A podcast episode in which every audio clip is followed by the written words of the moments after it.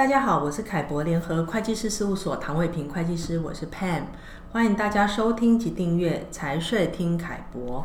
今天我请凯博联合会计师事务所翁玉婷副理跟我们一起来谈谈在台湾设立基金会这个议题。Chris 你好，Pam 你好，各位听众大家好。话说常有客户哦看了报章杂志的报道之后，会来咨询我们说，呃，是不是应该要设立基金会来节税？是的，因为大家很常看到一些相关报道，例如台塑集团是用长庚医院，也就是长庚医疗财团法人来达到控股和节税，还有前一阵子名人王雪红透过公益信托来节税，也是闹得沸沸扬扬。那我想，我们今天就先来谈谈财团法人哦，也就是大家一般说的基金会。大家所说的基金会，其实在法律上称为财团法人，以从事公益为目的，需要遵守财团法人法的相关规定。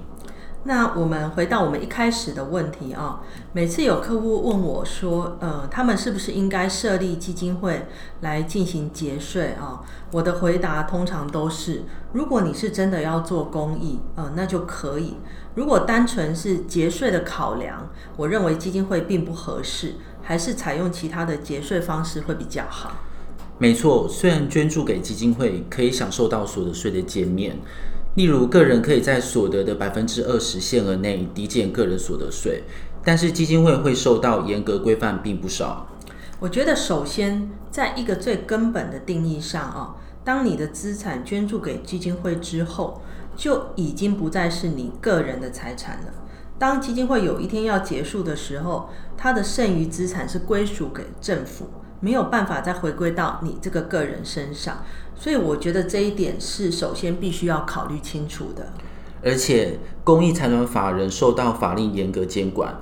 举例来说，在基金会的董事会中，不能有三分之一以上的董事是有三等亲以内的亲属关系。是啊，所以捐助人呢，其实有可能会没办法掌控这个基金会。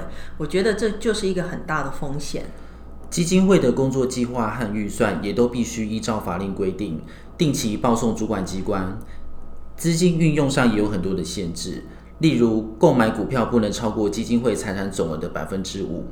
而且基金会的收入的百分之六十必须用在与创设目的相关的支出，基金会才能享受到所得税免税。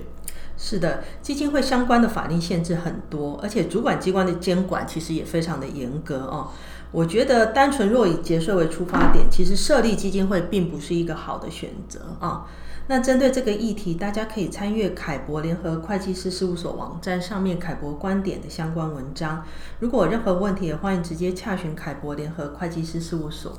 谢谢大家今天的收听。